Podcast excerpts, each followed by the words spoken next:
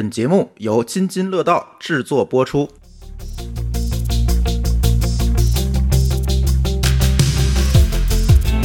各位听友，大家好，这又是一期乱炖啊。呃，这期想跟大家聊聊呃微信八点零吧。呃，相信有 iPhone 的同学上周都更新了，然后我们这群就炸了，天天在在里面扔炸弹。然后呢，也是正好赶上微信十周年那天，我也看了一下张小龙的演讲。虽然我没有看下去啊，我觉得这哥们儿这个表达能力实在是太宅了，所以我也没看下去。最后我也看了看这个有关媒体的一个整理，是吧？嗯，所以今天想跟老高还有某个老师，我们仨一块儿给咱大家聊聊这个微信吧，因为。作为一个国民级应用，而且能够搞了十年，现在呢，用户量级仍然在稳中有增。虽然它的用户量级，我相信其实跟我们智能手机的占有率是直接相关的，是吧？你买一个智能手机回来，反正你怎么着也得装个微信吧，对吧？除了极个别的情况。对，现在没有人不用微信了。对啊，所以算是一个国民级应用。你说你跟那个也有也活了十年的 app，刚才我们还说了，也有什么淘宝啊。对吧？手摆啊，等等这些东西。微那个微博啊，微博呀，等等。但是你对，但是你会发现它并没有成为一个国民级应用，因为你不用淘宝，还有京东，对吧？甚至不用淘宝，还有天猫，对吧？你你你不用那个什么，你不用微博呢，还有即刻，是吧？呃，当然这这俩可能量级不太一样啊。我就这么一说，反正都有替代品。但是作为通信这个刚需来讲呢。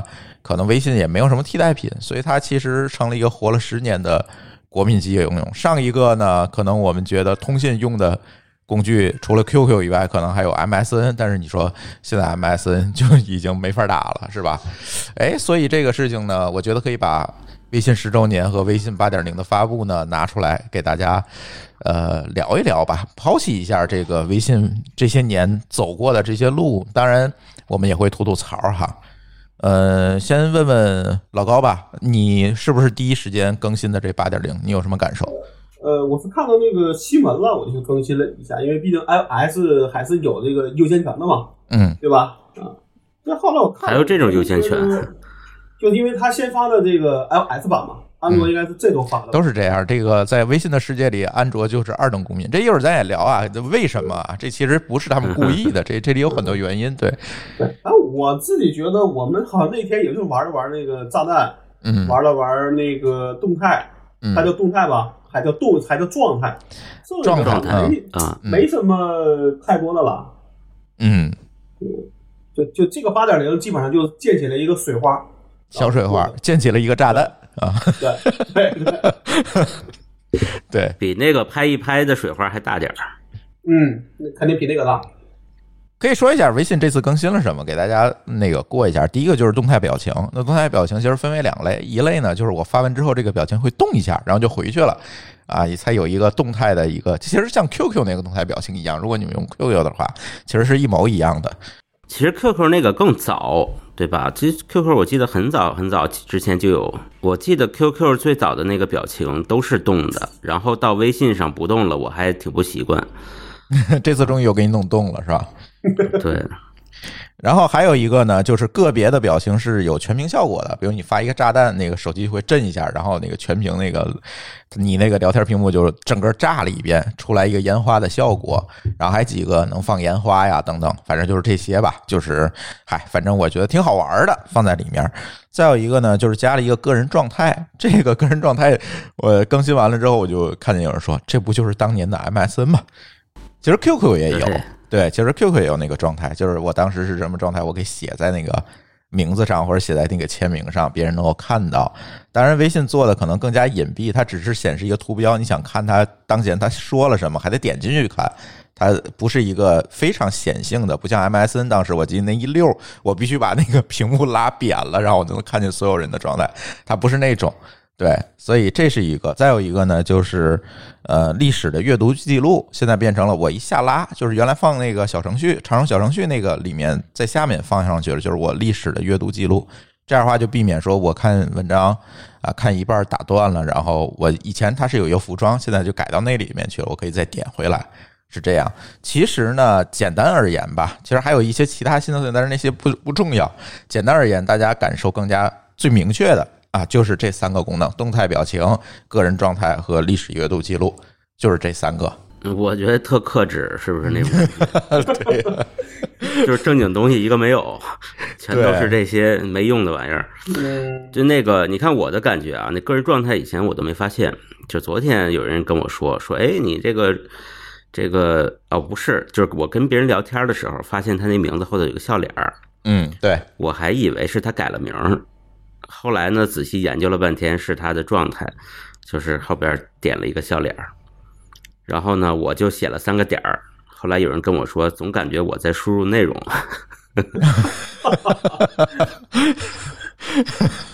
对，然后还有一个感觉就是，当时所有的群里都在发那个爆炸的表情，嗯，对。然后大家实验什么时候出，什么时候不出，就跟那个拍一拍的时候感觉差不多。拍一拍就是大家把自己名字改成一诡异的，对吧？嗯然后每个人都这个拍一下，然后还有好多人忘了改回来，现在看起来还怪怪的。但是拍一拍那功能我从来没用过，我觉得特别傻。这次呢更新的东西，我也觉得有点儿，我有一感觉啊，就是我觉得他可能在想抓这个更年轻的人，嗯。因为我之前听过一说法，就是说更年轻的一代，就可能是零零后甚至更小的小孩们，他们其实用微信比较少，反而都用回 QQ 了。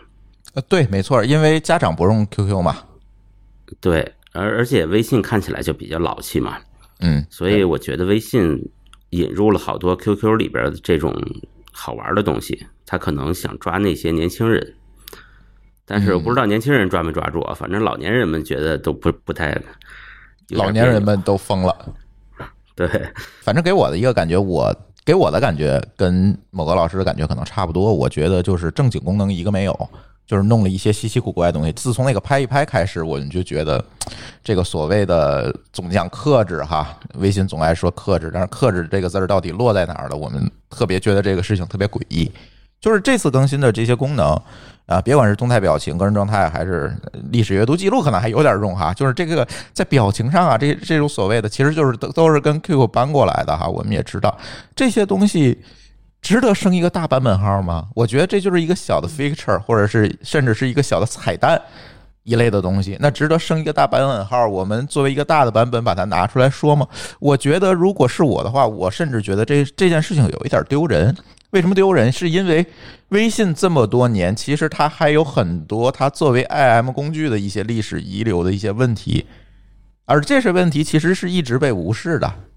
我不知道微信为什么会往这个方向去想啊，我加点表情啊，加点什么，我就作为一个大版本更新了。而真正能够有利于把它变成一个好用的 IM 工具的这些特性和改进，甚至一个没有。我可以提几个大家对微信比较大的痛点啊，今天我也做了一下调查。第一个大家觉得痛点就是聊天记录的这个存储空间的优化，就每次换手机，这都是一个非常疼的事儿。甚至说，现在大家升级手机，这个买更大空间的手机，基本上都是为了微信服务的。对对对，我都觉得微信和苹果商量好了。它不仅跟苹果商量好，他跟华为、小米、OPPO 都商量好了，是吧？跟跟手机厂商商量好了，是吧？对，就是一一边拼命的出这个大存储，一边的拼命用存储。对，而且呢，你存储大点儿，我也还好，对吧？大点儿大点儿的，我大不了买个大点儿手机。问题是你这个高效率的导入导出问题一直没解决，甚至说还会有数据库损坏的问题。就我这个聊天记录历史上丢过五六次了，就是聊天记录坏了，我就恢复不了了，然后就废了。就这种事儿，就历史上出过好多次了。可能我也是特例啊，好友多或者是微信消息多，但是这种出现类似情况的人，肯定不止我一个，你们俩肯定也遇到过。我是印象很深刻，就是我坏过一次，在应该是前年上一个手机的时候，嗯这个损失很大。为什么呢？因为我这个里边人也不是很多，大概两千多联系人，嗯，呃，其实绝大多数的人都不记得是谁。对你得看一下聊天记录，你才能知道这人是谁。对，因为我不会给所有人都加备注，那也加不过来。就很多人都是聊过一些话，不一定多，甚至只有加好友的时候的自我介绍，但是那个特有用。就我一看就知道说这是什么人，是干嘛的，就想起来了。嗯，对，但是我自从这聊天记录里丢了以后，就全傻了。就有人突然说跟我说句话，说最近怎么样啊？我就特别懵，哎，这人是谁来着？想不起来，翻他朋友圈也看不出来。就相当于得了失忆症。因为现在聊天工具啊，已经变成你社交或者是你身份的一个外延了，就是你在赛博空间上的一个身份的一个外延。所以真的这个聊天记录丢了，真相当于就失忆了。我今天我还碰上一个事儿啊，就给你们可以讲一下。我今天是见我一个原来同事，我们俩就聊起另外一个人，然后他就问我说：“你跟那人这个什么时候认识的？”我我就说。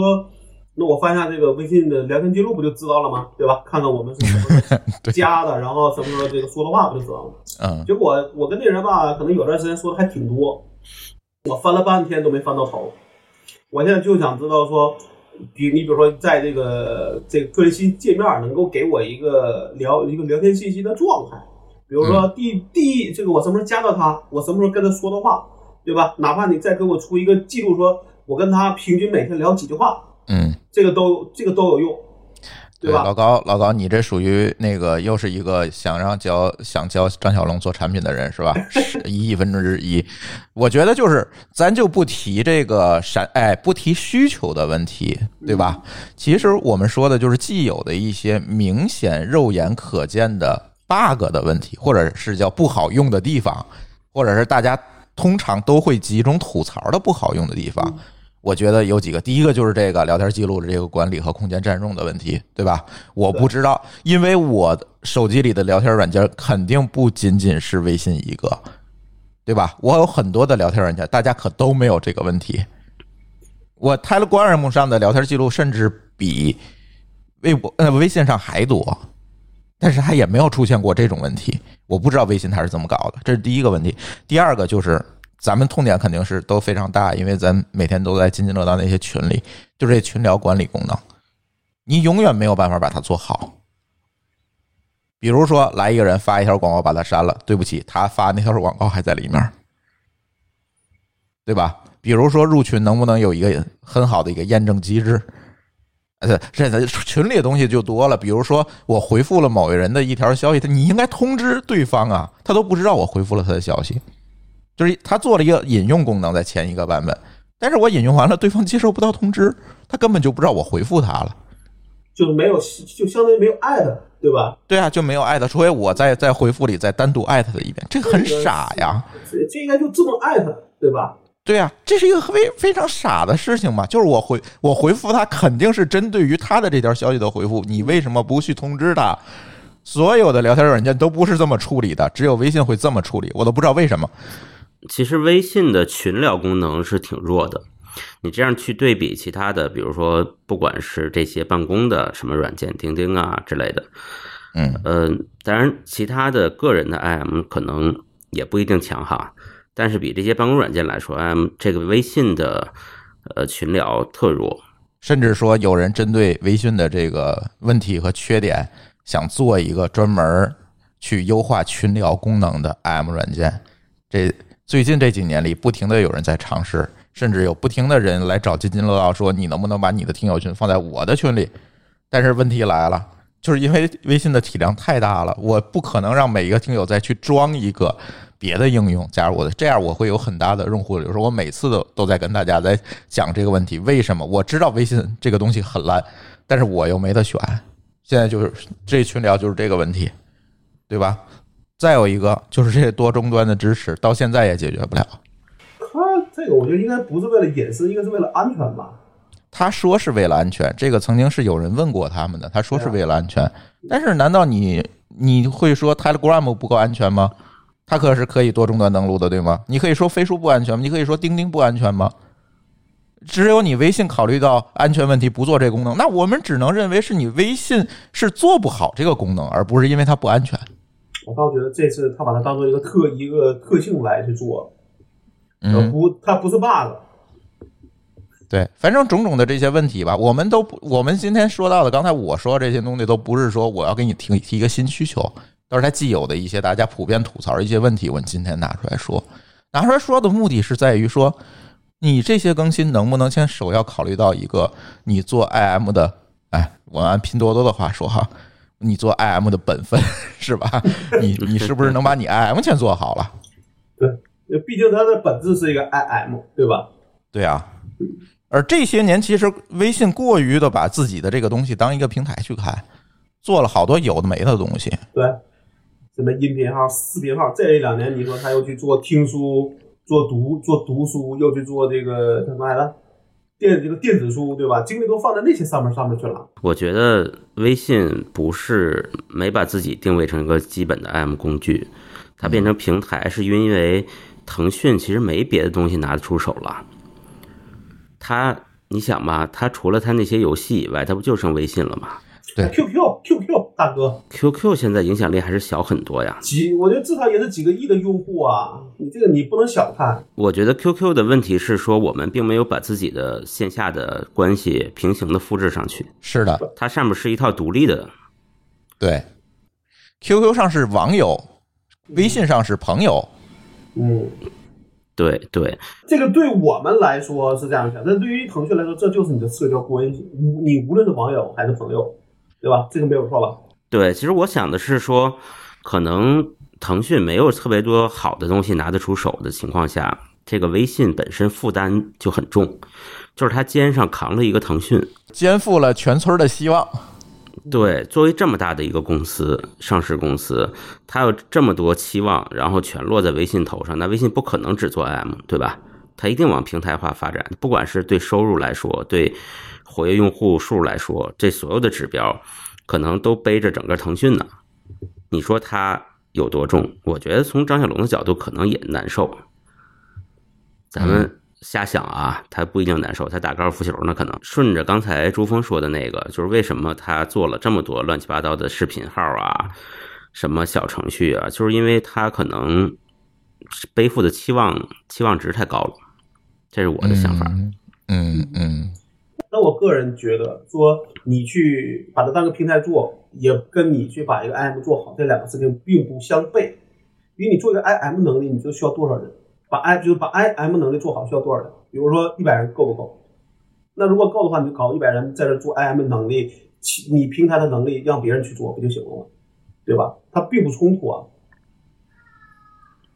那就是在我看来，它还它还是没有去重视 IM 能力的这个加强。但是你要能明白，现在微信已经十年了，对吧？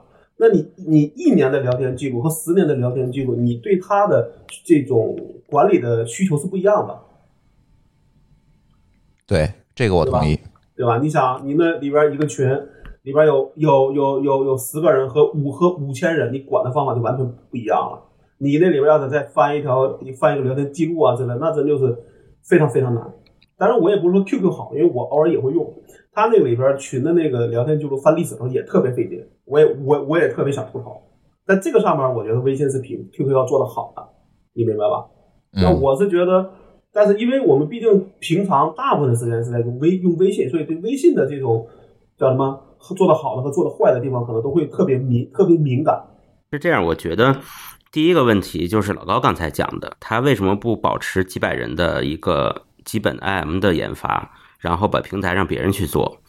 这个事儿呢，涉及到一个大公司里边的政治斗争的问题，就是说我我我是靠 IM 做起来的，获得了话语权，我怎么会把扩大的这些机会给别人呢？刚才说的不是让别人做，是分成两个团队做，一个团队负责 IM 的能的能力，一个团队负责这个平这个平这个平台的能力，但这些能力都在张小龙的负责之下。那他肯定是两个团队嘛，这个事儿我们就不用猜测太多。但现在你看，IM 能力的加强是基本没有，那就说这里边可能没有团队在真的认真去想着把 IM 能力做好。就是 IM 的能力是取决于这件东西好不好用，对吧？对，他在一个资源有限的情况下，好不好用，并对他来说并不重要。为什么这么讲呢？它扩展更多的使用场景，对他来说更重要，所以他一定会往里边加各种东西，而不是把原来的东西做优化。就是老高刚才说的那个问题，比如说有一个大公司出来，我做了一个 IM，对吧？然后会不会把它打败？那这个事情其实现在对于微信来讲，它是应该是一个从它现在的做法来讲，比如说它不去做任何的改进，它就维持一个现状，是不是加点小功能，对吧？从它的现在的做法来讲，我们就能透射出来一个问题，就是说微信对自己的这个在社交关系上的护城河是非常自信的。对我同意。所以他并没有去改变自己，或者说继续优化和迭代产品的动力，所以他才会把更多的精力放在扩张上。就是我做一个平台，把各种各样的功能都放进来，把我把我自己做宽。但当年他封那个聊什么聊天宝啊，什么那叫什么来着来多的这个多惨的时候，我可没看出来这个自信呢。呃，这也是一种自信吧？就是我可以封别人，也是一种自信吧？他的自信不是体现在说我特别我不管别人，让别人自由生长。他的自信是体现在说我可以轻易的干掉别人。对，但这个跟他刚才说的这个社交关系护城河的自信是两码事儿，对吧？他的自信是说我可以封你，你你也拿我没辙的自信，对吧？嗯，在这里就是有一个名词嘛，就是叫网络效应。当这个网络效应足够强的时候，其实它可以做任何事情，不仅仅是依赖于社交关系的这样一个合成核，实际上是依赖于社交关系形成的网络效应带来的这个护城河。其实它可以做很多防御性的事情，而且是动动手指头就可以做的。所以他对自己的这方面的自东西其实是非常非常自信。这个咱在反垄断那期其实也聊过这个问题。但是呢，问题是在于我今天特别想聊的一个问题，就是他往横向发展，把自己越做越宽，做的这些能力其实也不咋地，这才是问题。我觉得唯一就能让我觉得还用的也就是公众号了，其他那些能力我基本都不怎么用。对，公众号是最早推出来的，公众号还好是吧？我是觉得微信最优秀的一个产品，除了 IM 本身来讲，其实就是公众号。严格上讲，朋友圈也算是一个能，也算是一个功能，因为它能关掉嘛。对吧？对，我觉得这就也算吧。这两这两个算是他做的最好的了，对吧？再然后他做的，比如说小程序等等这些东西，当年小程序出来的时候，一堆人在那儿吹牛逼，说小程序能改变未来，然后给小程序吹得非常高。嗯，当时三十六氪还请我去过去开一个这个研讨会，是吧？一帮人就是都在这个。哎，都在捧这个微信，哎，都在捧这个小程序。那我可能就会持一些不同的观点，当然他们都不太同意。但是后来我们发现，小程序怎么？他当年说这个小程序我要连接线上线下，我相信你们二位都记得，他当年提出来这个口号，在任何一个线下场景，他还特地设计了一个不太一样的二维码，是吧？我只要扫这个，我能实现不同的功能。到后来我们去发现，OK，那小程序其实到了今天，其实是变成了轻应用。而不是连接线上和线下的一个场景的一个连接器，是吧？其实它现在是完全变了。这个事情呢，就是很容易去验证。你们去找小程序刚刚发布的时候，他们的一些呃新闻稿或者张小龙说的一些话，就非常能够佐证我今天说的这些事情。小程序在当时推出之后，有很多长的一段时间，它的应用场景并没有出来。就并没有达到它预想的结果。为什么它又重新设计一个二维码？其实他就是想在线下的场景跟传统二维码去区分嘛，甚至说跟那个支付的二维码去区分，其实也是为了线下场景去考虑的。而且。小程序的二维码其实是一个活码，在里面是能加参数啊等等。这个做过小程序开发的同学肯定都知道，它所有当时的设计都是面向于说线下到线上的这个连接上。因为大家还有一个点，大家要知道，小程序推出的时候正好是 O to O 特别火的那个时候，而后来这个小程序没有做起来，就是它并没有真正的实现它的所谓的设想。而为现在小程序为什么能够起来，是因为它。刻意的给了小程序一些在 HTML5 页面里面没有办法给到的能力，也就是它把 API 差异化对待了。比如说，在小程序里面，我可以拿到用户手机号的授权，这个在 H5 里是解决不了的。H5 里只能拿到微信的 OpenID 和你的头像。对，如果比如说你是滴滴。是吧？你想做一个小程序，如果这个手机号你拿不到的话，这事儿没法做，除非让用户再重新验证一遍，那这个路径就会非常长。所以其实他在小程序里放了一些刻意在 H 五里面他给不到的一些能力，或者他故意没有给的能力，这个这个时候小程序才起来的。如果他没有把小程序的 API 和 H 五的 API 区别对待的话，那我相信到今天小程序也没有起来。而且还有一个问题啊，我记得当年他说的话就是说，可能他希望的一个场景是说，每个店铺都有一个小程序，对，这是他说的。你进去的时候都可以去扫。但其实这个事儿被谁给干了呢？是被这些线被这些线下做推广的人给做了，是吧，比你比如说直接在桌上扫码点餐，对只是说在小队当然提供这个能力，但其实没有真正的呃想我我我我觉得没有往他们想象的那个方面那个方向去发展，虽然间接达到了目的，嗯，对吧？没错，这是小，程序因为我，看扫码点餐用的也不是小程序码，是因为都是第三方做的。对，对，都是第三方做的，所以他可能不会用小程序码，因为在开发这个咱就不细说了。这个要聊开发的这事儿，就我给你拆 API 这事儿就疯了。但是我可以告诉大家，用二维码的那个 URL 的形式可能更方便一点，只能是这么说，对吧？二一个呢，咱说完小程序了哈，咱继续捋。呃，后来呢，这个啊、现在咱就别说后来了，就现在这视频号的问题，我可以采访一下二位吗？你们经常会看朋友圈里人发的视频号吗？呃，不，并不看，我宁可看我也嗯，我也从来没看过。对，我的朋友圈里啊，基本都是一些中年的油腻大叔。然后呢，我打开他们的视频号，我就疯了。就是他们说的东西是我不喜欢的，而且他的那个脸也是我不喜欢的。有句话说的特别好，你们现在这些大 V 们纷纷去做视频号，你就忘了当时你做公众号写文章的初衷吗？不就是因为你太丑吗？哎呀，现在打开微信，我这个朋友圈里的这些大叔们，当然咱别特指哈，咱也不提名字，就是一个比一个的。就是你你要弄点这个摄影技巧也可以，你打个光，或者你弄得好一点，我也忍了。好，拿个手机对着就拍呀、这加上反正视频号你也没法上传啊，你就只能对着拍，就拍出来那个东西，哎呦。我就不想说了，我真的不想说了。当然，这跟视频号给的能力也有关系，你是不是给给人家把美颜功能做得好一点，对吧？就就就就或或者是教人家把怎么把视频做好。就现在这些，哎呦没法看。而且呢，我觉得这个当然这是纯吐槽哈，但是从产品形态上来讲，我觉得是什么呢？就是视频号或者是视频内容这个东西，其实如果你通过社交关系来导入的话，导入这个关系去做社交关系的扩散的话，其实它其实是不适合的。其实我不太关心我的真实世界里的好友发了一个视频还是什么，我反而更关心说那些人工智能 AI 像抖音推荐给我的那些内容，可能是我更关心的，因为那是符合我喜好的。这个有时候你在抖音上看的内这个内容，你是不想让你的周边的人看见的。而是这个也特别重要。抖所以抖音就是我应该是好像最最是最是今年吧，应该叫去年加了一个功能叫私密，嗯对，吧？就你我能知道哪号，但是你的这个什么列表啊，或者说都是可以隐藏的。对我现在就把那个都打开了。，我也都隐藏了，我不想让抖音的点赞都可以藏起来。对对。那这个我是觉得说，社交关系有它的用处，但有的时候可能或者到了一定地地步，有时候这人是有两面性的，那可能有时候他想看的东西，他就不想让你知道，对？对我真的不想让我朋友圈里那五千多人看见我每天喜欢看那个小姐姐跳舞，对 对吧？但是我昨天听到一个，我昨天听到一个朋友讲，就是他们可能是做社群的，会比较兴奋，因为他觉得这个就是微信视频号是可以扩散到二度好友的。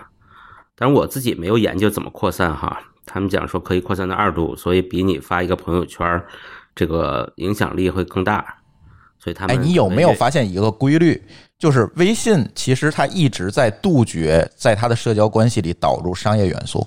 就是比如说我朋友圈内容的折叠，对吧？我不能加过多的好友，其实都是为了避免这个微商在里面过于肆无忌惮。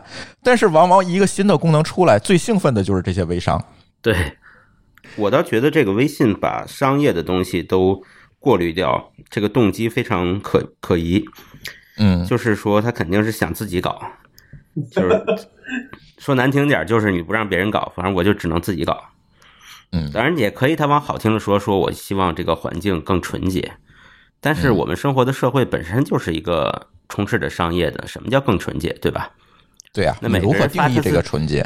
每个人发自己想发的，其实就蛮纯洁的嘛。你干嘛还要到他那儿过滤一道呢？我觉得这事儿就对啊，我，对啊，我看那个微商发的多，我可以把它屏蔽啊，对吧、自然就是一种选择嘛。他也会觉得，哦，我发太多了，可能好多人把我屏蔽了，就可以了呀。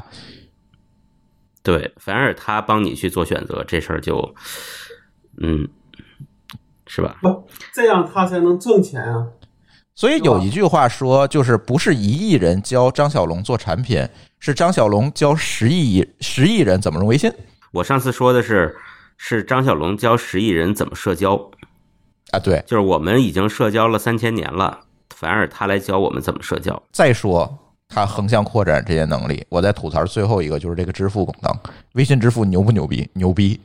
我现在用的支付基本都是用微信支付，就是我很很很难说打开支付宝专门去做一个支付，除非这个东西只能用支付宝付，是吧？牛逼不能逼？牛逼！但是你们谁打过微信支付的客服电话？有电话吗？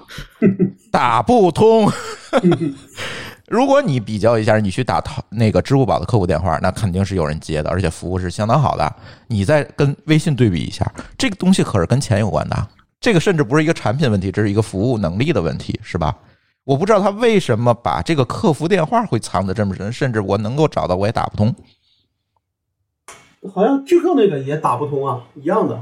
就是好像就是呃腾讯系好多的这个客，但是 QQ 我没打过，但是据说这个腾讯系很多的客服这个电话的这种服务啊等等这些东西可能都是跟不上的。嗯，他更相信用机器来解决，但是支付问题往往出了事儿，大家都非常着急，还是希望跟一个活人说话。最后你只能找关系是吧？啊是对于咱来讲，可能就是发条朋友圈就能找着微信的人，那普通人呢？我问个额外的问题啊，你的支付，你的那个就那个微信的支付分儿有多？就那个分儿有多少分儿？哎呦，我没细看，反正不低，八百多。差不多吧，怎么也有了。所以他还尝试着做征信，是吧？这个已经被毙了，哎，征信征信这个可以单独录一期节目了，就是这个跟金融科那个互联网金融就有关系了。当然，我们就是说这个它横向扩展这些能力，我们随便摘几个样本出来，我会发现做的其实也并不是说特别好。我觉得它微信做出来之后，能够吸引我的能力，无非就是 IM 朋友圈和公众号，然后就没有然后了。就做都不行，而我们会发现，在公众号阶段，可能这个微信的这个地位就已经成长到一个别人很难取代的，就是我们刚才说的，通过网聊效应也好，通过社交关系也好，它已经建立了一个护城河。那其余在此之后做的事情，我认为都不怎么样。我可以比较负责任的去说，其实啊，我倒想替微信说句话，嗯，就是你看大厂横向扩展的东西，真没几个好东西。你微信还做了个朋友圈和公众号，还不错，对吧？对，你看支付宝呢？你看支付宝横向扩展出那好几屏的东西，哪个东西你用？啊用啊健康码啊，支付表。对啊，但是都是一些功能性的哈，就是没有，特别就我可能，对，我可能会用支付宝里边的一些交个电费什么的，这可能会用。嗯。但是他那乱七八糟东西，反正我日常都不用。这这的这也是他想往宽了做嘛。对，嗯就是他他的核心就是当钱包还可以，确实不错。对，这微信呢，起码还做成了俩横向的，对吧？啊，其实你要那么说，其实微信支付也算是起来了，因为它是靠那红包做起来的，对吧？靠红包和后面那个打车大战做起来，这两件事情还所以是做起来这。个在网呢也还算是一个，也做的还至少说可以跟支付宝去去就基本上叫叫平分天下的一个产哎，对对对，后来居上，平分天下，对吧？对，所以从嘛呢？从从从所谓的批判制这个，从重要程度上讲，这个是比朋友圈和看和公众号要更重要，因为你现在你那你说你们假设你的你的微信没有停，但你的微信支支付你被停了，你也会更难受，对吧？嗯，对，因为我上次听到一个信息啊，就不一定准，就是说全国的这个支付市场就不是平分天下，而是除了浙江之外的，可能都是微信胜出。我我在我们家楼下农贸市场观察过，就是扫微信码的明显多于扫支付宝的，甚至有的摊位根本就没有支付宝，这个还是因为它的 IM 工具的特这个特性导致。占有率嘛，占有率高嘛，对对对对因为直接就一个工具就都能干了，我干嘛要再开一个呢？对吧？对但是支付背后的服务做的是真不好。就是这个 to B 这块儿可能做的不够好。只是个人用用收个钱付个钱，别出事儿，对，就别出事儿没事儿，出了事儿你可能找不着人，这就是一个问题。当然，最近我没有打过啊，这这个有可能现在情况改变了，也未可知，对吧？但是就是说，采样了这些这几个事情吧，就是往横里做这些事情。当然了，刚才某高老师说的，就是大厂做这个横向的东西其实都不好。当然，这就是因为这样才会有小的创业公司的机会嘛，这是没错，这是一个定大厂定律，是吧？这是没错。当然，但是今天我们的主题不就是讨论微信这十年间到底做对了什么，以及做错了什么嘛，对吧？那现在看呢，往宽里做的没做好，往深里做呢，哎，这 IM 能力呢也是比较拉胯啊。现在看到的是这样一个现状吧，我觉得。所以，如果我们说咱回到深的这个角度，就是从 IM 工具上来看，我们可以看到任何一个 IM 工具，咱咱别说这个国内的，咱就说国外的这个，因为咱要比用户体量嘛，你真是体量小，问题也暴露不出来。但是，比如我们看台湾电报，对吧？看 WhatsApp 等等这些东西，其实做的不差，包括那个 Line。对吧？日韩用的是非常多，这些东西我都装过啊，我都有账号，大家都可以拿我手机号去搜，都能找着我。嗯，做的都不差，甚至说做的比微信做的都好。呃，聊天记录的管理、群管理啊，这个交流的管理、时间线的管理、话题话题连接的管理，对吧？这些东西做的都不差。但对不起，我们用不着，没法用，对吧？第一个呢，就是国情问题，是吧？我们用不了。再有一个就是我们刚才说到这个网络效应的问题。让我们用了也没用，我们朋友不在上面啊。这个地方我想到一个问题啊，你们不知道你们俩有没有答案？就是你看我们全中国就一个微信，对吧？但是这个 IM 工具在海外，那大家都装好几个，它怎么没有网络效应呢？比如说我香港的同事，在手机上什么 WhatsApp 呀，还有什么 Line 呀，他们都装满了，也有微信。我觉得不同的应用是连接不同的人群吧。啊，对呀，那那我们为什么不这样？再反过来再讲啊，那为什么海外只有一个 Facebook，只有一个 Twitter？就是他他为什么在在海外那一类的东西就大家都去一一个地方了，但是在国内呢，我们 IM 去去一个地方了，这是为什么是拧的呢？我一直百思不得其解。我再加一个问题，微信的国际版，对吧？到现在，应该说微信的国际版还只是所谓的华人在用，对吧？其实他，我相信微信也在推，但是可能真正的说咱们说的所谓的国外人去用这个微信的国际版的动力是可能基本没有，对吧？那你说这些华人是不是至少要装两个应用？一个是说好，他得跟所谓咱们中国的这些人去聊天，那可能装个微信的国际版，再装一个无论是 WhatsApp 还是什么的，去跟所谓他的那个呃这个。国外的朋友再去聊天对吗？对，呃，这个我你我先回答你这个问题吧。你这个问题容易回答，因为我采访过他们，嗯，就是呃，海外的华人，尤其是在海外已经扎下根来的华人，他通常呢会有一个微信啊，跟国内的父母啊、亲戚啊联系啊，就是家族群 是吧？专门维护这些东西的。同时呢，他还有一个这个。呃，WhatsApp 之类的，或者是 Facebook Message 这这些东西吧。然后呢，或者 Telegram 都有吧，就是跟他们在海外的这些朋友联系。当然，海外的很多朋友其实也是中国人，但是他们也更倾向于在这些 App 上，而不是在微信上去联系。这个问题就是也是令我当时是非常疑惑的。然后我我问过他们，你们为什么？你都加微信不就完了吗？对吧？当然，跟老外们可能不太一样，他们可能不会去装一个微信哈，呃，因为毕竟这个有一个认知的问题。但是作为都是中国人，你肯定都有认认知。其实这些人每一个人都有微信，对吧？都加了自己各自的家族群，只不过是和朋友之间横向没有连起来。我问过他们这个问题，为什么？他们给我一个答案，非常充充分。我觉得这理由非常充分，就是微信太难用了。嗯。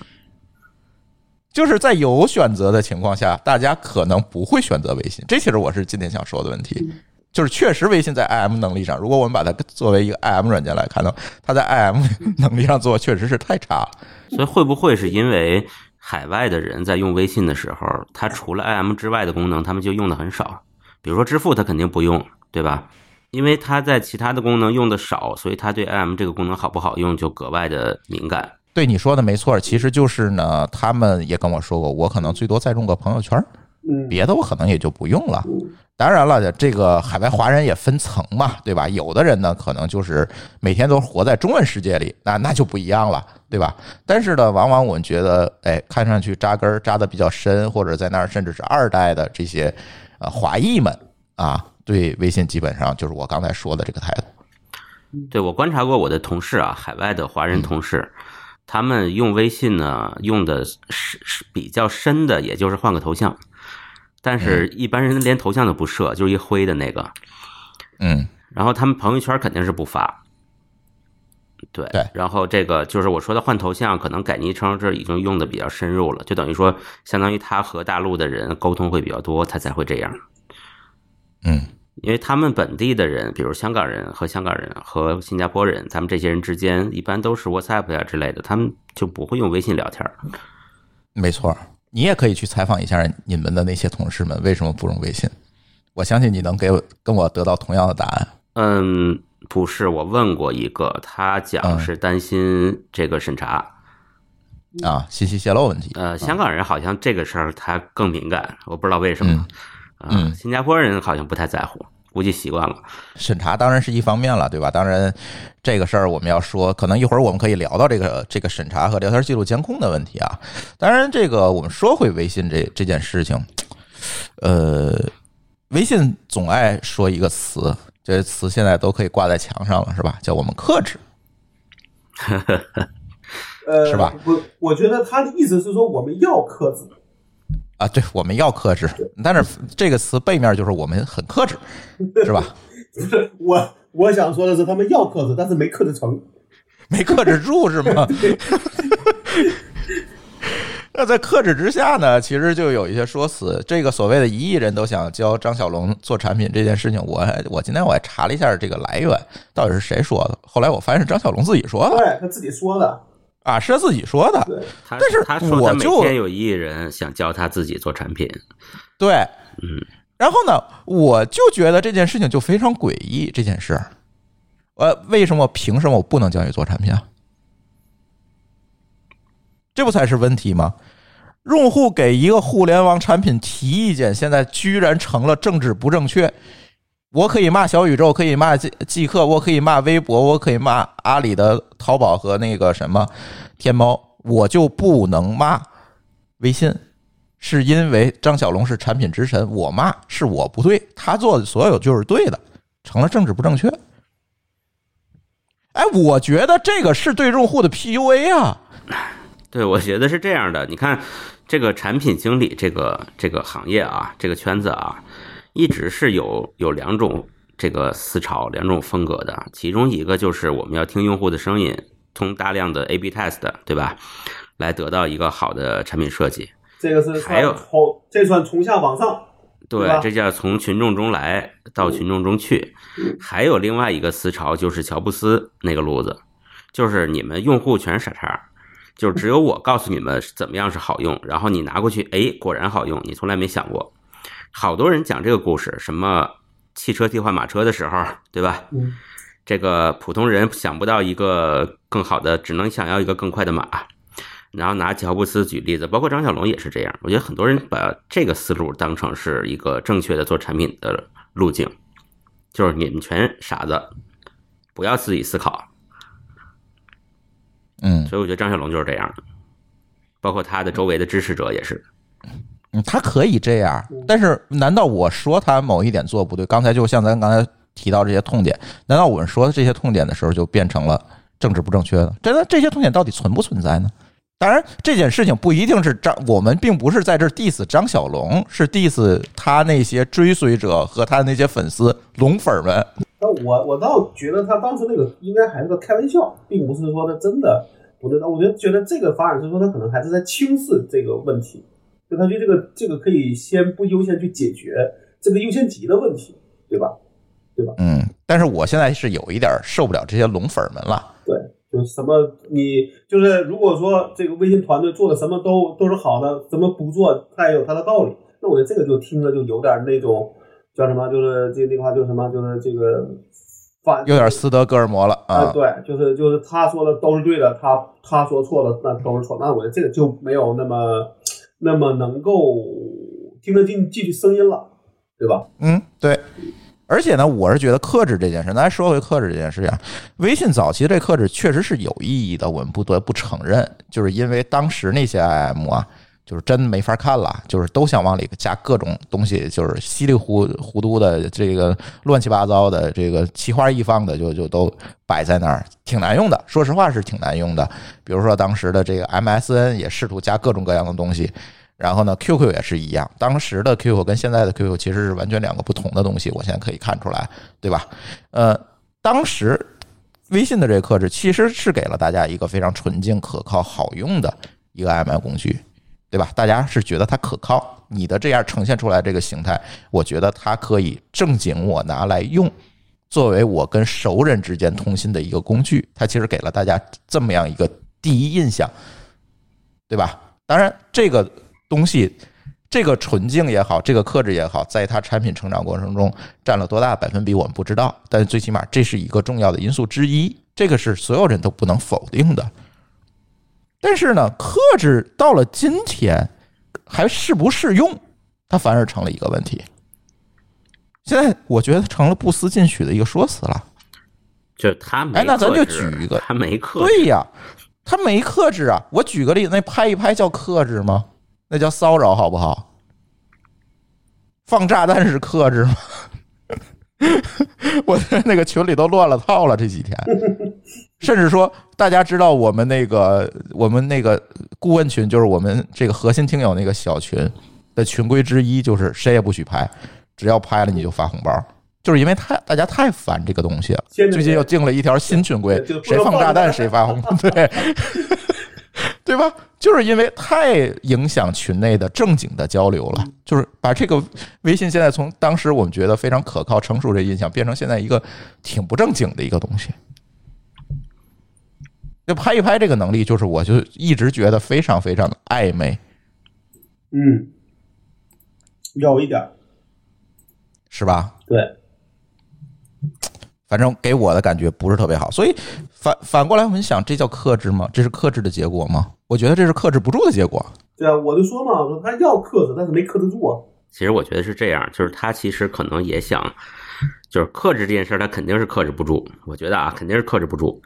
但是呢，由于这套系统太复杂了，太庞大了，十一个人都在上面对吧？他那些正经功能其实很难做。我们从软件开发的角度来讲。对吧？就其实它有一些功能很难做，影响会比较大。有对他可能这个咱能理解。比如说，他多存一点东西，他可能后边的服务器就就要多花一亿、一个亿、两个亿，嗯，对吧？他不很难做，那反而是这些玩意儿好做。这些东西有什么呀？对吧？就是客户端实现的效果嘛。对，所以说它这个这个产品需求如滔滔江水涌过来的时候。把这个重要的功能都被大坝挡住了，露出这点儿这些破玩意儿来，然后放给你们了。我觉得是这种感觉。有很多人会跟某个老师持同样的观点，但是咱如咱用两种方式去对比这件事情。第一个就是还是我们会说回电报 Telegram，它可是在远端服务器上保存了聊天记录的。对，它的用户体量同样不小。而且它并没有广点通这些盈利的手段，人家能做下来，对吧？两亿用户起了，也不少了。对，当然没有这个微信体量这么大，但是我们就拿它去做对比的话，人家也没有广点通这些盈利手段，人家不是也是不是一个单纯的一个商业公司，哎，人家都能做好这件事情，为什么你微信就觉得我成本过高呢？这是第一点，是吧？这先打个问号，因为咱不是微信的开发者，咱不知道这背后的复杂度，咱还是要尊重专业，是吧？这是第一点。那第二点，如果我们去比较的话，有些东西是不需要占用服务器的资源的，这个谁都知道，这是常识。对，比如你本地聊天记录的优化需要占用服务器资源吗？包括什么统这个信息的统计啊，对吧？这些都是可以那什么的嘛？对呀，本地的一些交互的时间，你既然能放炸弹，也能让我找到。跟我相关最近的那条聊天记录，这个难吗？这都是本地的操作吧？这个呀，我我再说一句啊，我猜也不容易，是因为它本地的那个数据库可能现在都巨大个了，对吧？咱们动不动就好几十个 G，你想，如果他在做一个本地特别好的功能，他可能这个数据库要整个重新整理。这个重新整理的代价是什么呢？有可能每个人微信升级以后两个小时不能用。这个事儿其实还是有点严重，特别是对全网同时不能用的话。这个事情在本地肯定是有无数的解决方案的。我可以给你再找一个对标的例子啊，苹果的最新的版本升级，它是整个把文件系统都换了，所有文件都要做一遍转换。嗯，那不比微信的聊天记录大呀？对，那是整个手机啊，对吧？而且更重要的是，你也可以分步骤、分片儿的来处理，也不一定说都处理完了，你这功能才能提供。而且我觉得他想做，他肯定能找到办法，哪怕说你你可以选我要不要转，对吧？我我我我没有需求，我可以不转嘛，我可以还用老数据库。但有些人说我我就想转，我宁可你告诉我说需要两个小时，那我宁可我睡觉的时候把它转了，我第二天我那我能用，这也是个办法。你可以给用户选择呀，对啊，啊，对啊。当然复杂度会变高，但是你不能是因为复杂度高，你就说我就做不好。对吧？或者是对他视而不见，这十年的聊天记录堆在那儿，跟一坨屎一样。对对，那这个事儿在我看来，这是一个怎么说？你的克制，或者至少你没有真的想用心把它做好的一个，你你是没有理由的，对吧？对，我确实能很难找到在这一点上帮助微信辩护的理由。你说他加一些新功能，比如说依赖服务器，是吧？这个我真的百分之一百、百分之一万的去理解这件事情。但是你本地的能力，你既然能做炸弹，你也能做好聊天记录的优化。炸弹据说只有三百行啊，对吧？啊，是。但是因为现在大家手机的运算能力其实都高了，很多事情以前可能解决不了，现在它已经能解决了。而且主要的问题，我们觉得说，腾讯已经是在这个互联网公司已经是在最顶端了，对吧？你要人有人，你要钱有钱，那你为什么不能做好？那我觉得这个才是大家最最根本的一个问题，对吧？而且那些别人都做了，为什么你没有做？那不就这么一个问题吗？再有一个，很多人那天我发了一条即刻，下面就有人 diss 我了啊，说这个微信啊不是考虑你一个人的，是考虑更多人的使用的。你说这个需求没用，那更多人觉得人家就觉得有用，对吧？那个大数群体觉得有用，你是那个少数群体。哎，我说巧了，当然我没有怼这位这个回复我的人哈。但是这事儿巧了，我朋友圈里有五千人，快完了啊，不到五千人吧啊！当然他后来提到一万了啊，咱再说啊，就是在当时我在说这个事情的时候还没升级，对吧？那五千人，我告诉你，我这朋友圈里各种各样的人都有，因为有的是加的是听友，有的加的是以前办签证的客户，有的加的是中介，有的加的保险，有的是微商，就是各个阶层的人都有。三教九流是吧？三教九流，哎，不是说只加的是什么，就是哎，就就就啊，这这个咱们圈子里的这些人，那这个样本足够了吗？足够了，对吧？我认为足够了哈，足这个足够离散了。那好，我今天在准备这期节目的时候，就打开了我的好友列表，我看看到底有多少人这种状态了，没几个。包括某个老师刚才也说了。对吧？那个状态后面那个都那个小图标都不知道干嘛的。那这个是为多数群体准备的吗？是多数群体都喜欢愿意用的吗？我觉得这里也要打一个问号。当然了，现在因为安卓还没有全量，现在只有 iOS，有可能这些群体用安卓的人多，也有可能。但是如果我们放在更早的一些特性去看，对吧？以前他也做了很多期，包括那个拍一拍，足够多了吗？但是现在有几个人在用？没有吧？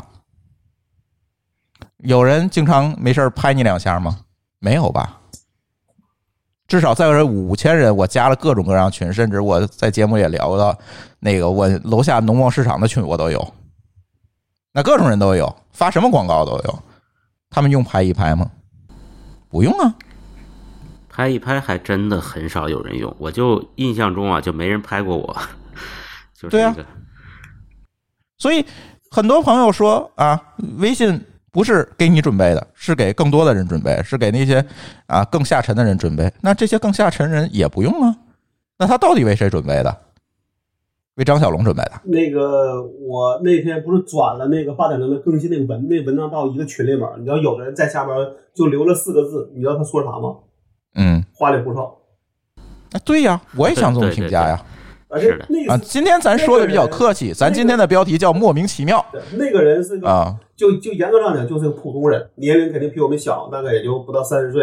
然后他的工作跟互联网公司也没什么关系，但只不过就是对他来说，微信可能就是他的一个日常的一个工具。他反正他留的这个这四个字，在我看来也挺贴切。对我的觉得也真的花里胡哨都算不上，就是不配不配八点零这这个大版本。不配这点儿零的这个版本号。对，你要叫个七点三，叫个七点五，我都认了，对吧？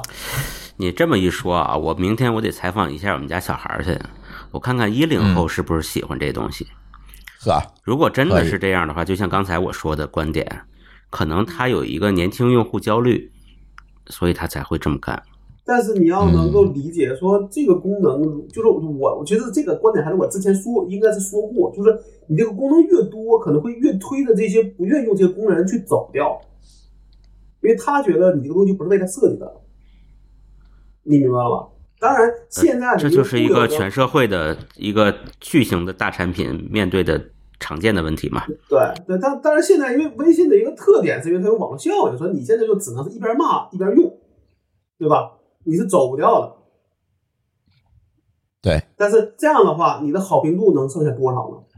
那我觉得，就我先说啊，我自己是在那个状态里，我看了一眼，我先当时是没去发，我后来第二天我就想去发了一个，但是我看了哈，基本上这个看这个状态人还是还是挺还是挺少，就愿意去发状态的、看状态都非常非常少，因为你能看那个列表嘛，我就试了试，我就很少我给你。举一个例子，啊，我这个还不到五千人，我也有三千不不不到四千，总共给我那个状态点赞的就三个人。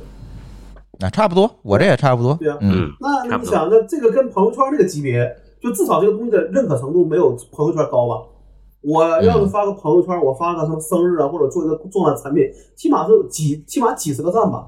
我个人觉得说，这个里边当然说可能确实一个产品越往后做，可能确实真的越难。但我是觉得这有的东西做的可能还有点儿有点儿急了。有点儿不知道、呃反正那个花里胡哨那个描述，我觉得我挺同意的。当然，今天这话说回来啊，微信还是一个超级优秀的 app，这个我们每一个人都必须要承认。但是，凡事有但是，是吧？尤其就是说，哎，就是在当年啊，这国内这个应用生态就特别特别混乱，大家都想弄得花里胡哨啊，加各种各样东西的这个时候，给大家立了一个榜样。哎，就是让大家觉得哦，极简克制这些产品观呢也是成立的，对吧？呃，由此其实也带来了一个风尚，就是大家更愿意去 follow 微信的这样一个生态风格去做事儿，这绝对是一个好事儿。就是其实淘汰了很多这个劣币，在当年，但是到了今天，咱是不是应该重新审视一下？这个已经成为十年巨无霸、十年陈巨无霸的这样一个微信，是不是今天有一点过于不思进取了？呃，我倒觉得这个也不也不好叫不思进取，而是说你可能要换另外的一个一个怎么说呢？另外一个路线了，对吧？嗯，不知道是不是组织架构啊、产品观啊、方法论啊，他们是应该有一个新的审视了。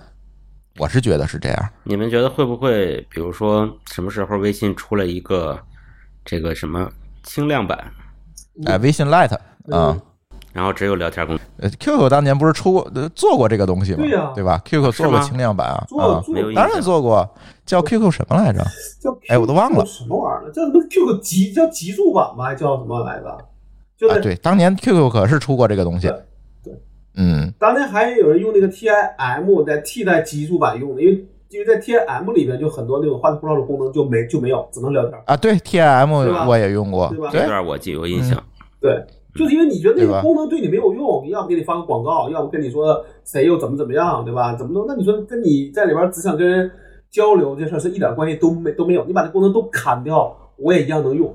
那这个群体嗯其实可能弄谎会越来越大，对吧？呃，咱不说 QQ 了，说微博，微博有国际版，嗯，其实就是一个 Lite 版。很多人啊，我现在看就是分享到朋呃朋友圈或者分享到那个呃微信群的，很多人用都是国际版。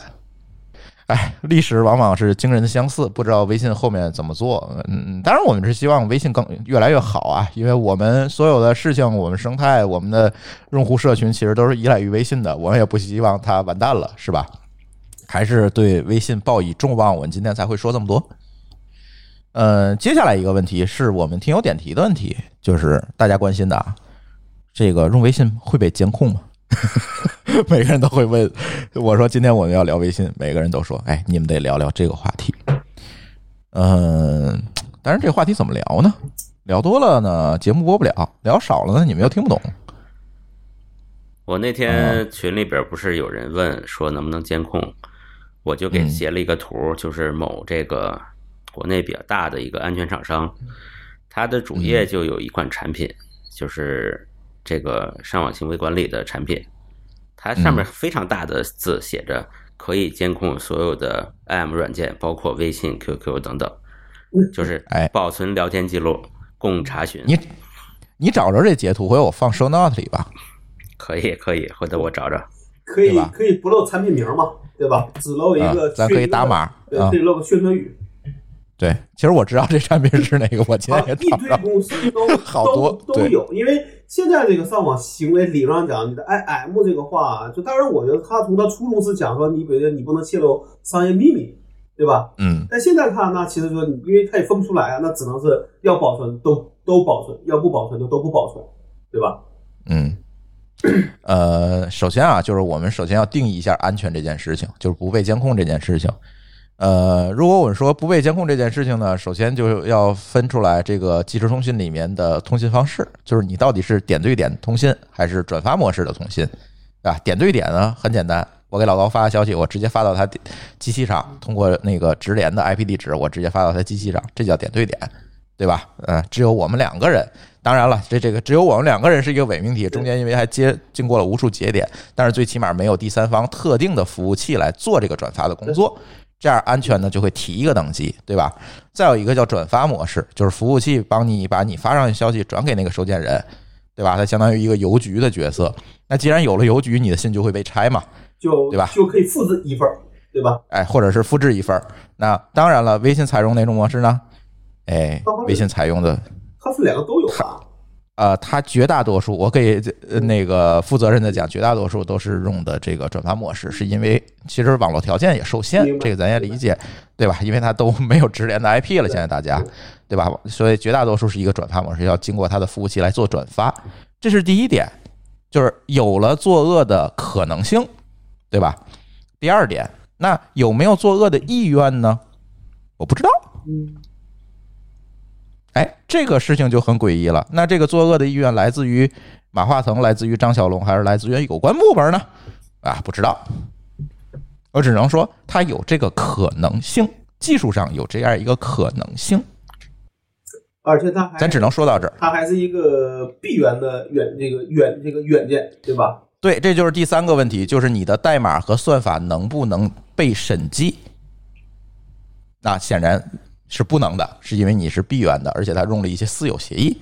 嗯，那这私有协议它在加密里面起到什么作用？这加密算法会不会有后门呢？会不会有万能钥匙呢？不知道，但是我们也说有这个可能性。这个地方我想呃澄清一点哈，嗯，就是有几个点，一个是说我们不能把这个事儿啊讲成作恶，就是讲微信它有能力保存或者是查看大家的聊天记录，这是能力对吧？嗯。第二个呢，它它即使保存了或者查看了呢，我们不能把它单纯的说是作恶，我们就说它中性的说吧，就是查看了。然后它其实你讲，因为你讲取决于是否有意愿，我更愿意把它取这个改成把这个意愿改成需求，就是他有没有去查看和保存你聊天记录的需求，而不是作恶的意愿。这样听起来呢会更中中立一点儿。然后呢，我们就可以沿着这个思路去探讨，说他在什么情况下会有需求。我们讲保存和查看其实是两种不同的功能，对吧？你当然说你查看得先保存，但是保存不一定要查看。比如说我在登录两台设备的时候，第二台设备有可能会把过去一段时间的重复发给我，让我这个聊天记录可以接上，这也是保存，嗯对吧？这个不一定是作恶，它可能是真实的存在的需求，这是一个问题。当然，我这是一个开放性的啊，这是个问号。第二点呢是说，呃，开源审计这个问题，其实我倒觉得是这样，就是呃，闭源的这个软件和产品，其实它只是面向的审计的，就是审计我的人是不一样的，并不是不可审计。这个怎么讲呢？就是如果我用的是一个开源软件，审计我的人可能是所有人，那可能每个人都可以给我挑问题、找 bug。那如果我是闭源软件呢，那他可能是特定的人来审计。这个特定的人不一定是我公司内部的，也许是政府机构，也许是什么的。反正我们之间有一个授权，说你可以来审计我，你可以查看我的代码。那这个其实也，我觉得也是不是太大的问题，就是说是不是开源这一点。嗯，嗯甚至说可以在我的电嗯我的代码里加几行啊。嗯，但这个我们刚才其实想说的意思应该是说不好审计，而不是不能审计，对吧？呃，他就是说，就是说他他可以开放给特定的人审计，但是不是所有人。这这个事儿呢，其实他并没有公公开去讲啊，对吧？他也没说我这东西经过审计了，而且他也没必要去说，对吧？对，或者我是觉得我们现在也没有这么一个法律法规或者什么机制说你就要公开你的审计过程，哪怕不是细节，对吧？审计过程和结果，他也没这个义务去公开。那这时候就尴尬了，就是我们觉得你不公开我就不信，但是他觉得没人要求我公开啊。这次张小龙的演讲不是还好多人在底下这个揶揄他嘛？意思就是说他讲那话自己矛盾了。他是一方面说我们不会保存，第二个是说我们看了就会被开除。那大家说你到底存还是没存，对吧？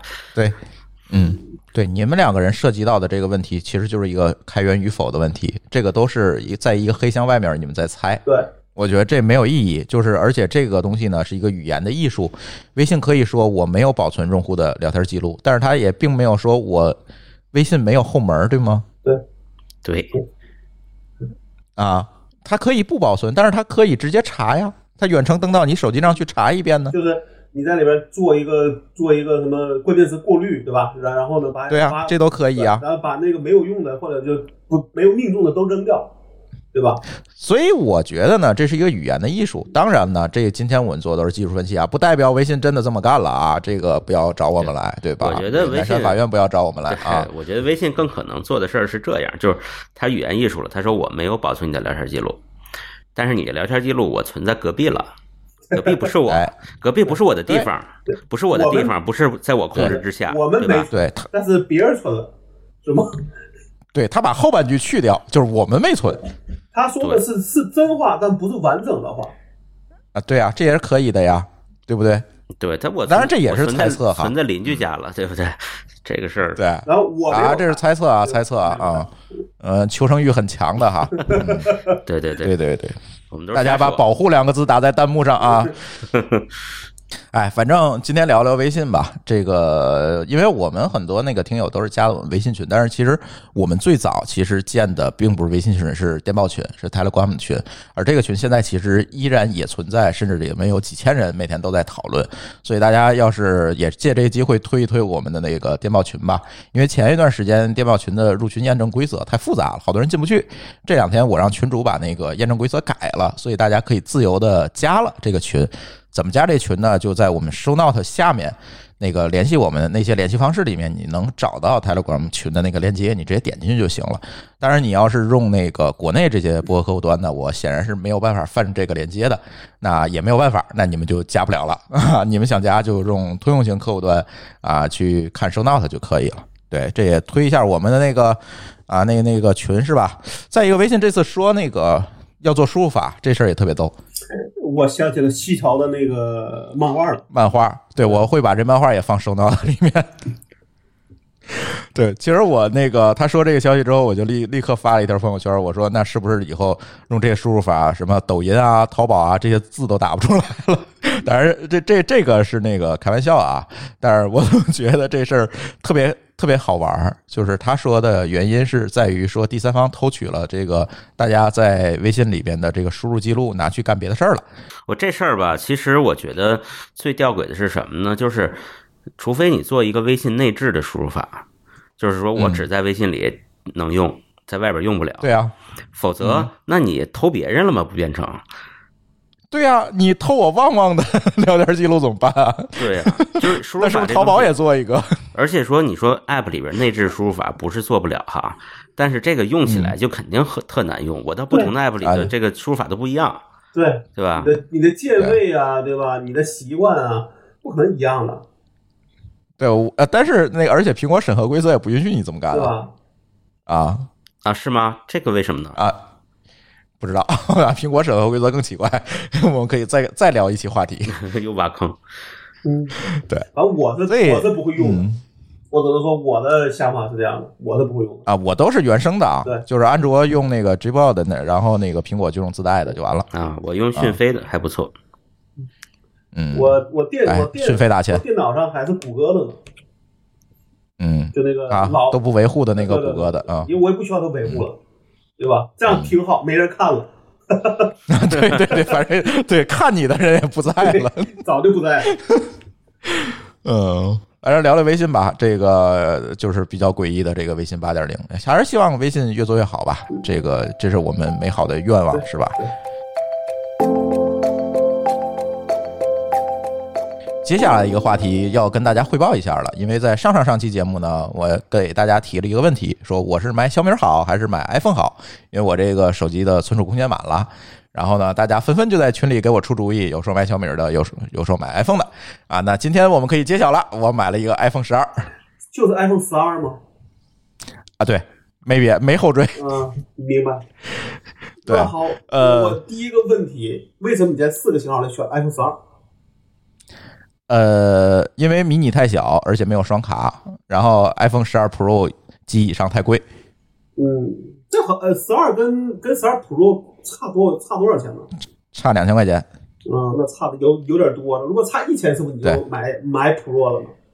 呃，有可能吧。你但而且我是觉得 Pro 最大一个问题是比那个十二要稍微沉一点其实我选十二一个主要，其他原因我一会儿再说啊。还有一个主要原因就是我觉得手感确实比较轻，比较不错。这对是因为迷你太弱，所以所以你只能选迷你太太弱了，就没法用了，包括电量。对吧？对我就退而求其次，就是买一十二。然后呢，Pro 呢，其实主要是在摄像和摄影功能上的一个增强，多一个摄像头和一个多一个雷达嘛。对你，但是我反正你是我摄像头就扫二维码用的，对，我就想这么说。对。然后我家里呢会有就是临时拍一拍视频啊之类的 VCR 这个需求，就是因为咱有时做视频节目嘛。但是舒淇不是在我之前买了一个十二 Pro 了吗？嗯有一个就够了。你用它的，啊，对啊，就够了，让他拍就好了嘛。所以我一看十二是看起来是性价比啊，各方面都是最适合我的。而为什么最后选 iPhone 呢？可以跟大家说一下，就是那天早上起来呢，第一个就是小米迟迟无货这个事儿，我非常头疼。我也在朋友圈里吐过槽，说我说这小米做这事儿就有点 low，你天天让我抢，我哪哪有功夫抢去？你让我下个单，你告诉我哪天给我送来就完了，我排着行不行？不行，他让我抢，我就很烦。然后去楼下的小米店呢，告诉我没货啊，他也没问我第二句，说我帮您登记有货，我告诉您也没说啊，这个这这这营业员跟屎一样。然后呢，这个，但是这不是主要原因，我等嘛，我又不是等不起，呃，是吧还？有那个翻车的原因吗？那 CPU 翻车的原因吗？那个跟我没关系，因为我也不打游戏，我也不需要高性能，甚至我觉得你把八八八给我换成八六五，我也能接受。啊，对，因为我也不打游，打游戏我我电脑不香嘛，对吗？然后呢，但是压死骆驼的最后一根草是什么呢？是那天早上起来发现小米也被纳入制裁名单了，但好像它的制裁没有那么重吧？没有这么重，不像华为这么重哈，没有禁运啊等不能上市交，就是美国投资者不能买。美国政府部门要把他股票抛了等等，如此种种，对吧？他但是这个就让我心里一凉，嗯，我就突然想到一个问题：我主要的东西都在 Google 上。嗯我的照片、我的邮件、我的通讯录，一切东西都在 Google 上。我不拆，我可拆不下来，搬不走，对吧？那么呢，如果某一天出现极端的情况，国内这些安卓厂商都被美国一锅烩了，都没有 Google 的授权了，怎么办？那我不就拿一板砖了吗？你是拿了一个只只有通讯功能的板砖，对呀、那我就是一老年机吗？你看，这就是我最早为什么把我所有的东西都放在国内的原因。那时候还很难用国内的各种东西，但是我有意的都放国内了。当然，当时的目的，当时谁知道什么实体清单啊，对吧？当时是因为快，就是网络的问题。其实我当时选择放国外，其实也不是说因为我就这么在意安全。大家知道，我虽然天天提安全，但是我个人安全其实我就这么回事儿。因为我坚信一点，你把你混同于人民群众才是最安全的，对吧？你要什么东西都查不出来，那反而是对你来讲，你就成重点人物了，是吧？呃，但是呢，我当时选择放国外服务上一个比较主要原因就是当时国内服务太烂了。嗯，就是没法用，就是我就，但是慢慢的这些东西都积累出来之后，我迁移成本又很高，所以我就都放在，再加上就是我们工作当中还会用到这个 Google 的套件啊等等这些东西，你这没法换啊，你不能让客户爸爸换啊，对吧？而且客户爸爸就是 Google，我怎么换？对吧？那这里就我就面临一个非常艰难的抉择，那我似乎就没得选了。早上起来发现，那我一拍脑袋，算了吧，咱就奔苹果店吧。对你来然后到苹果店就买一十二叫。回叫回归，对吧？呃，对，这就是我想接下来聊的问题。其实这叫回归，是因为之前其实我家所有的设备都是苹果，从电脑到甚至到路由器啊、NAS，因为当时有那 Time Capsule 是吧？啊，到手机、手表，全是苹果。这是当年是花了很大的这个代价的。那用到哪一代呢？用到了 iPhone 六 Plus，用到这一代，然后就后来这一代用完了，我就换成安卓了，因为当时我觉得这个苹果的这个 iOS 系统的优化，包括系统之间的联动是特别难用的。就是比如说用那 AirDrop，永远 drop 不过去，就是你想 drop 的时候永远 drop 不过去，你不想 drop 的时候呢，一试还是通的，就是有总会出现这种稀奇古怪的问题。所以后来我觉得似乎苹果也没这么好。当时咱还录过一期节目，就是我们抛弃了所有苹果设备那期节目，确实是当时那苹果太难用了。但是这次没有办法啊，我发现安卓再好用，我似乎也不太好选啊。但我总不能买一原生安卓机器吧？这里又存在一堆问，题。又是一堆问题，对吧？对啊，那怎么办啊？我那我就买苹果去呗。但是这个 iPhone 十二买回来，我又试了一下这个 iOS 十四点，今天是十四点四了，对吧对？买回来是十四点三，试一下这系统，这系统怎么样呢？我觉得啊，重新用回来之后，觉得还是有改善，就是包括易用性上啊，这个小的特性上啊，这个流畅度上，我觉得都有改善，确实跟当时不一样了。啊，毕竟过了这么多版本了，你让六到十二中间差六代呢，对吧？还还是有一定改善的，呃，用起来比较顺顺手，是吧？哎，哎，这当然这也不是我唯一一个 iPhone，其实我之前还有一个 iPhone 当备用机，所以也会有一些体验哈。这次拿过来这个十二，包括它的这个十二的手感，我还是比较喜欢的，因为回归到 iPhone 四那一代了嘛，直角的这种设计，拿在手里屏也非常小，非常跟手。然后我也没打算带套，我就买了一个 Apple Care 加，是吧？碎了反正能换。然后呢，哎，感觉呢还不错，但是呢，说回来，问题还是居多。我给大家举个例子啊，其实这次特别神，我一个礼拜买了两个苹果设备，先买一手机，然后呢，紧接着丈母娘说我弹钢琴上网课啊，不是上老年大学，说我得买个 Pad 看琴谱用，然后就给我发过来一堆东西，我一看什么。嗯，华为的可能还好哈，发过来好多杂牌的。我说您算了吧，咱就老老实实买一 iPad，适合老年人，也不会被乱装一堆东西。他说多少钱啊？我说那个有几档哈，有两千多，有三千多，有四千多，有七千多，有八千多的。哦，老太太一听，那你给我来个八千多的吧。来个来个来个最贵的？特别你家老太太是有钱人，对对对对对，当然老太太自己报销啊，这不是我出的钱。然后那天就给又买回来一个 Pad，傻了。你知道是什么吗？就是我们会发现这个 iCloud 仍然是印度人写的，就是各种用力肯定是没测试全。我肯定得给他注册一个新的 Apple ID 啊，现在 Apple ID 是可以用手机号注册的，然后注册完了 OK 了，但是我得把它添加到我的家庭计划里，对吧？我不能一人买一个一百 G 或者是两个 T 的空间，对吧？我给它它添加家庭计划，这时候傻了，我拿这边的手机给他发邀请的时候是没有办法发到他这台 Pad 上的，是因为他注册的时候用的是手机号，而这个 Pad 是没法插手机卡的，对不对？所以就永远收不到，然后永远那个那个，他可能是发了一个短信发到丈母娘那手机上，就就永远对不上。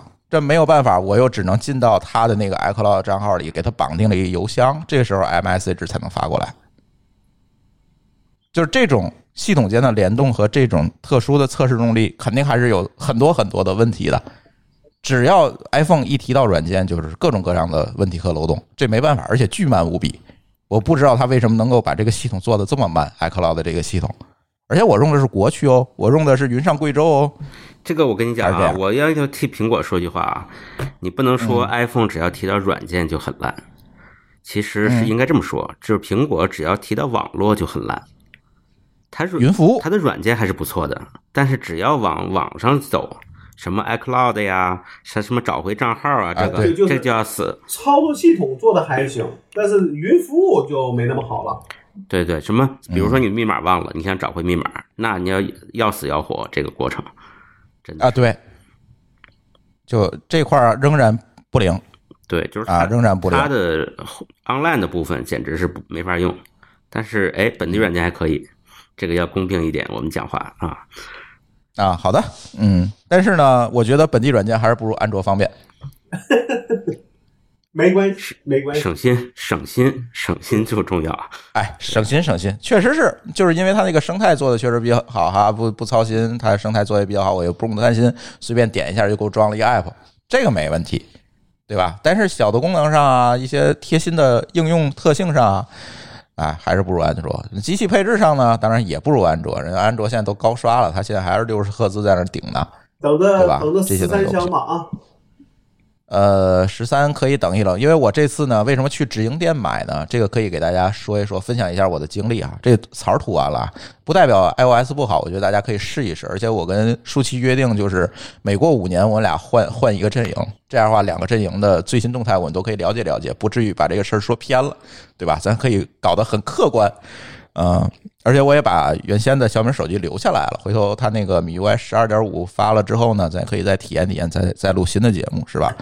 哎，槽儿涂完了，但是呢，我可以给大家分享一个 tips 我。我我一开始一直以为每个人都知道这个知识，后来我发现不是每个人都知道，所以可以可以给大家分享一下。就是你从这一代的 iPhone 开始，别管 iPhone、iPad 啊，从这一代的机器开始，一定在买机器的同时买 Apple Care 加啊，是因为它现在所有的几乎所有的配件都做了加密了，就是你没法让第三方维修了。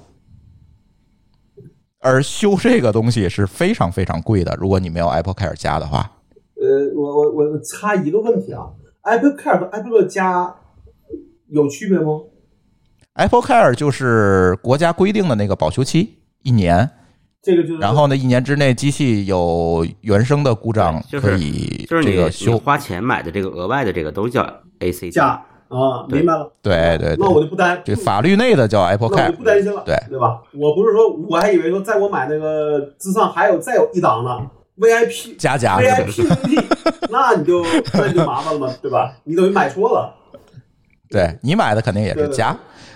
对这个加的一个好处呢，是是因为它现在计划升级了，可以给大家讲一下。它是一次呢，通常是买两年的，两年之内呢，每一年有两次维修的机会，啊，是低价维修的机会。就是如果单独屏碎了，是一百多块钱，不到二百块钱；如果整个机器烂了，是六百多块钱。现在呢，Apple 执行的一个政策叫只修不换，但是一般你到店里呢，通常也会给换，就直接给你换个新机器就完了。尤其机器后壳烂了这件事情，它因为维修成本太高嘛，通常也就是给你换个新机器，也就是六百多块钱给你换一新机器。啊，一年呢有两次机会，两年一共四次机会，哎，但是你不能累积。等等等等说我一年用三次是不行的它多了是吗？我记得原来是一个周期就升级了啊。对，现在是多了，现在变成了一年两次，共两年，一共四次。嗯，对不错，又可以这个大家嗯对，大家一定要买，因为现在第三方没法修了，就都加密了。你换任何部件都会告诉你这个部件不是原厂的，它会给你有一个显示。这管的越来越严了。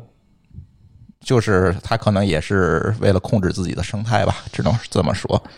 所以尤其啊，就是你的城市如果有苹果的直营店，一定要买，而且你这个机器最好还是去直营店同时买机器和 Apple Care 加，这个时候你还会激活一个附带的 buffer，就是它叫年年换新服务，就是在你购买这台机器的第十个月到第十三个月的之间，可以把你这台机器折价一半儿，再买折价完了拿这个折价再添钱买一台当年的新机器，而且这个新机器是可以优先预约的，别人没货的时候你能拿到。对这个服务，它出了好几年了，其实我一直没用过。我总觉得这个折价一半儿，好像感觉像亏了一样。对，不亏的原因呢，是他不看你机器的成色。哦，如果你给爱回收这种，他会给你挑成色嘛？嗯其实往往你卖出卖不出去一半的价。嗯但是这个呢，你只要平尾碎就没事儿。而且呢，除此以外，因为你只用了一年，剩下一年的那个 Apple Care 加，你还能退钱，嗯等于还能退你一半的 Apple Care 的钱。呃，这个我得说啊，我现在是这情况，是我买了一年的，因为它可以两年，嗯每年买嘛，所以我是买了一年，但是价格会贵一些，所以我但我还能接受，因为我也不知道我明年会不会继续用它嘛，对吧？对，但是这个 buffer 只换新的这个 buffer 只能你在直营店同时买，后补都不行，就同时买机器和 Apple Care 加才可以。这个要单独买是吧？不用，就是你同时买机器和 Apple Care 加，自动就激活了这个 buffer，、哦你会另外再收到一封邮件，。但是你必须去线下店，线上买是不行的。直营店嗯，直营店，嗯，直营店现场买才可以。在在这是在在他自己的这个 Apple Store Apple Store 里买也也不行，线上不行，线上你 Apple Store 也不行？就必须线下的 Apple Store 才可以。好吧，就是如果你的城市有直营店，这个事儿就划算。包括 Apple Care 这个事儿也是是这样。而我又去买那 iPad 的时候，仍然是这样。iPad 有一个更有意思的现象是，因为它那个机器啊是全贴合的，就是你没法修，所以你只要摔一个角，它也是换新。然后那个店员特别有意思，说啊，你知道这个我们这政策是？我说我说这我知道，我知道，我研究过了。然后他说你那个别忘了，一年摔一次。你这店员要被开除的，我跟你讲。对，哎，这个事情呢，就是我会有很大的道德压力，你知道吗？你一开始你没有啊？这是官方告诉你的方法呀。对，但是他即便他告诉我，我觉得我也有很大的道德压力，我觉得我薅了苹果的羊毛，就是会不会因为每个人都会都这么去薅，导致以后的这个维修啊，买甚至买 Apple Care 的这个成本会提高？我其实我想的是这样一个事儿，会的，会的，就是现在你去拿 AC 加去维修、去售后，他查的要比以前严多了。对，以前呢看也不看就给你换个新的，现在人家都要拿回厂，回厂去检测一下。检测一下才给嗯你。这就是因为，这就是让原来华强北的，对，这是让原来华强北的那些羊毛党们薅的。但是呢，后来我经过一些这个深入的交流和调查，我会发现了这个事儿似乎也不用背负特别大的道德压力，是因为我算了一下，即便是这么摔，给你换新的，其实对于苹果来讲也是划算就是。他也不亏，对吧？对，就是每个人摔他也不亏。嗯，是因为本身你第一买 Apple Care 加付钱了，第二你换机可不是零元换，你还是要加钱的，而且他给你换回来的机器也是别人修完的机器，呃，而不是一台新机器翻新机，对吧？翻新机明。白，明白。对，所以在这个情况下，整个供应链的成本在这个过程当中其实已经摊薄了。但是在这里，我不是说鼓励大家去摔啊，这个因为人家那个合约里写的也很清楚，你要是故意干的，我不退。虽然说他没法鉴别你是不是故意干的，但是既然人有这条，咱们也不是不鼓励。但是我可以跟大家说的，今天说的一点就是，经过我这次买 iOS 设备的这个 iPhone 设备，包括 iPad 设备的这个研究的经历，我可以跟大家说，啊、还是去买个 Apple Care 加吧。对，因为维修成本实在是太高了，甚至面临说你不找苹果店花这个高价，你在外面就没法修。以前我说修不起，我找小店修，以后这条道可能堵死了。那个我我得自我的标榜一下啊，我从到从我用 iPhone 到现在，我的 Apple Care 从来就没用过。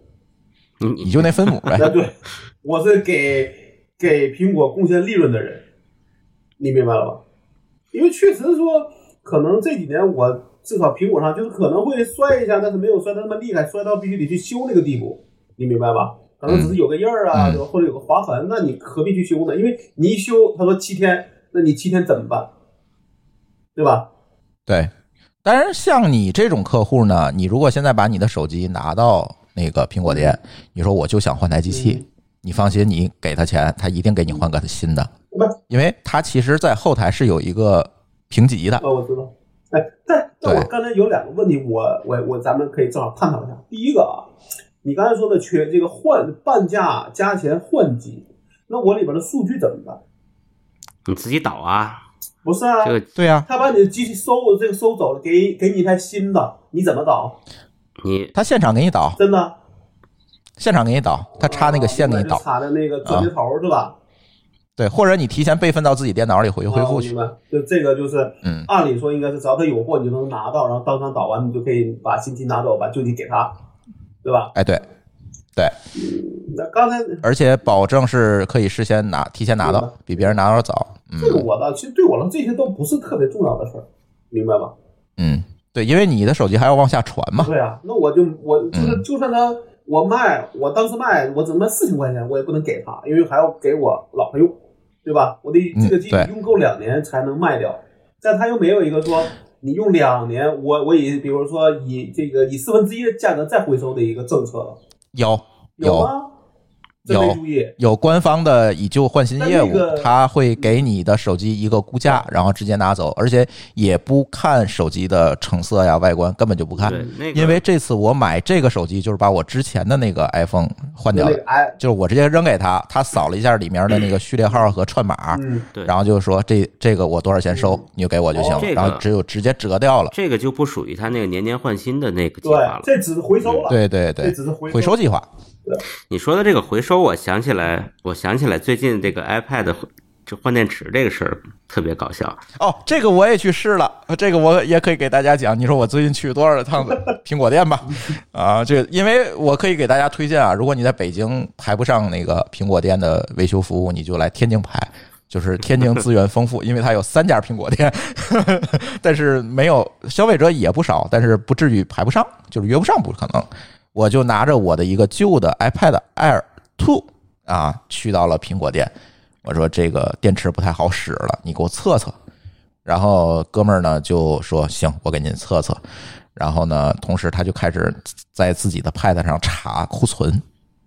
然后因为这里有这里是一个堵的过程，啊就是这个我们它是这样先先从头说一下，对，先咱先铺垫一下，从头说。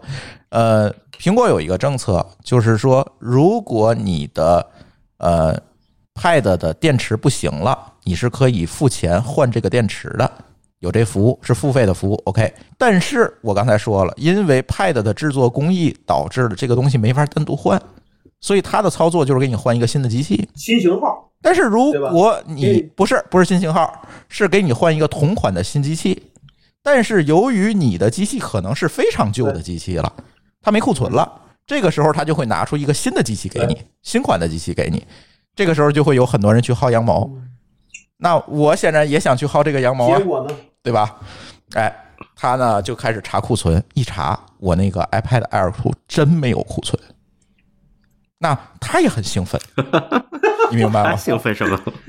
就是哎，我可以嗯给客户一个超出他体验的一个服务嘛，就是他也很开心。但是然后，但是很不幸的是，这时候这机器的检测结果就弹出来了，一看电池剩余还有百分之九十一，拼命用啊嗯。因为低于百分之八十它才能换。我你回去做一个加速衰老的工具，我正在做啊。但是这里就会有一个问题，由于现在薅羊毛的人太多了，苹果正在加班生产旧型号，也就是等我那电池耗光了，他可能就给我换一个 Air Two 回来了，就没有这个机会了。所以我现在提议大家啊，就是你可以去换，但是换的时候呢，你问一下有没有库存。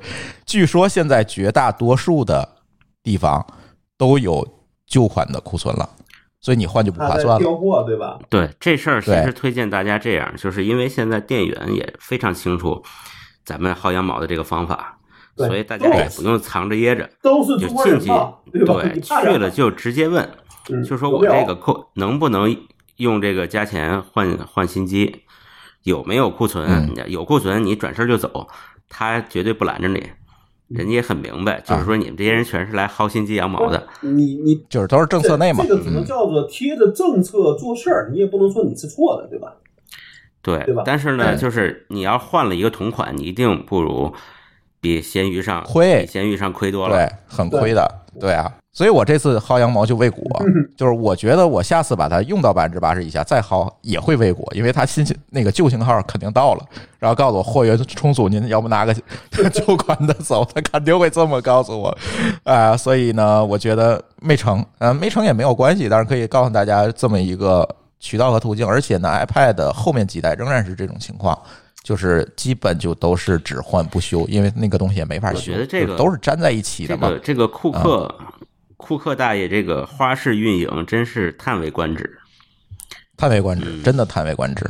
嗯，然后呢，就是再跟大家说一点，就是刚才某高老师，我接某高老师这个话题说，就是你那个什么，你去店里你去干什么，你就直接跟人说。包括就是像这个像老高这机器，可能也没有摔摔散，也没有大毛病，但是我这 Apple Care 就是到期了，你要不给我给我换个新的？一般呢，通常也都能满足。人系统里也能查到你这个整个的购买记录，你是不是那羊毛党，是吧？通常呢，只要能满足，人也会满足你这个，你不用在门口摔他一次哈，没必要。我确实没必要我刚才想说的是说，那个刚才那个店员说摔一下这事儿，我觉得你也真没真没真没法那么轻视，因为你一摔，万一真摔坏了怎么办？你里边多多少少都是有些数据的吧？你一定是备啊，对，份好、一般摔这件事儿肯定是备份好再摔嘛。这样你也很麻烦啊，对吧？对，当然人家跟我说的不是说您那个想着摔一次啊，人告诉我那个您先生每年不小心掉地上一次。也是很有技巧的，是吧？对对对，反正一般都会就是这种情况呢，都会暗示你这个怎么合理的利用这个规则，所以由此推断出来，人家确实也算好了，不会亏。就你对吧把规则利用完了，他其实他也不会亏，他顶多就是每个人都用完了，可能不亏，但是如果都像老高这样的人，还有可能赚他。其实赚的啥，啊就是说，呃，我我我最多是少赚，但我一定不会亏，对吧？但你骗子那可能就亏了。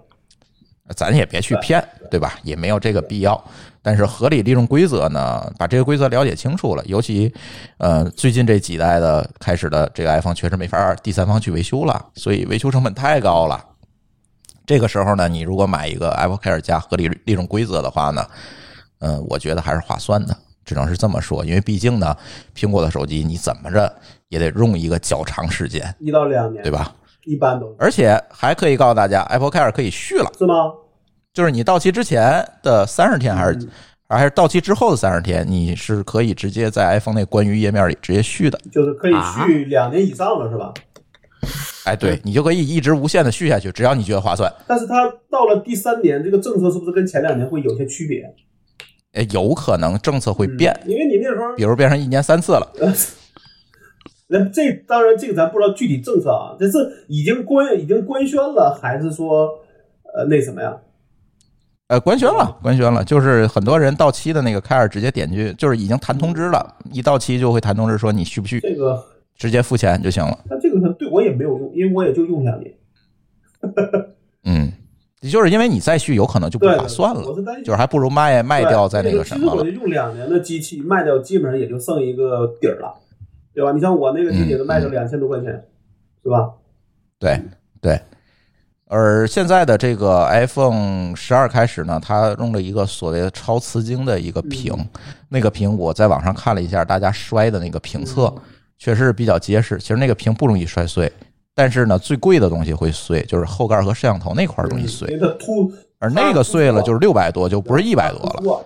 iPhone 十对的时候，所以 iPhone 十开始就是嗯。背面特别贵，嗯，嗯，因为那个背板啊，它是连着背部的那些组件的，它没有办法单独的拆那个背板换，所以就特别贵。不过所以这个要提醒大家。我还是要说那个，因为前昨天我给我老婆升级的十四点四的时候，我突然又摸了一下那个 iPhone 十一嘛，我还是觉得 iPhone 十一的手感好。哎，就是每个人的喜好不一样，那个这个咱就没法说了。老高老师怎么想？